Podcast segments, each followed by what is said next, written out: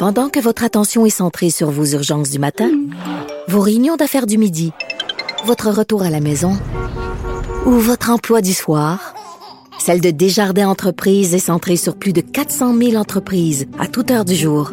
Grâce à notre connaissance des secteurs d'activité et à notre accompagnement spécialisé, nous aidons les entrepreneurs à relever chaque défi pour qu'ils puissent rester centrés sur ce qui compte, le développement de leur entreprise.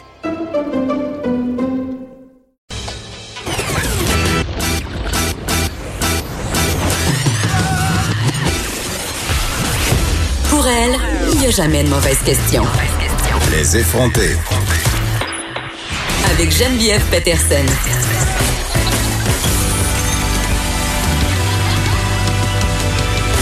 Cube Radio.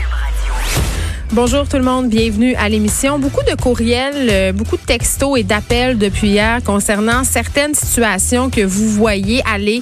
Euh, je vous rappelle quand même que l'objectif ici n'est pas de tomber dans une culture de la délation. On va pas nommer personne en nombre. Bien sûr, si vous avez des situations qui vous préoccupent, si vous êtes anxieux, si vous avez des questions aussi par rapport à la crise qu'on traverse, vous pouvez toujours nous texter au 1-877 Cube Radio ou nous écrire à studio cube.radio.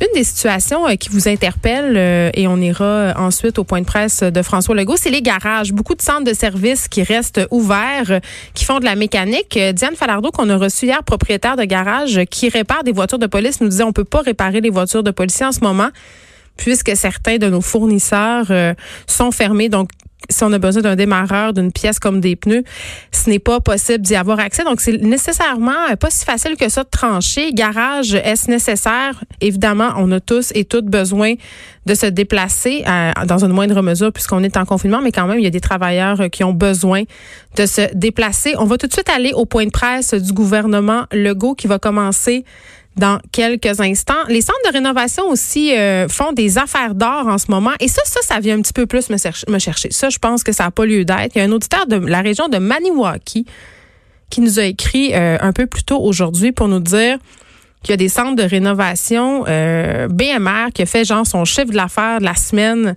en une journée. Il y a beaucoup de personnes qui en profitent pour faire des rénovations. C'est peut-être pas le meilleur moyen. On écoute tout de suite le point de presse de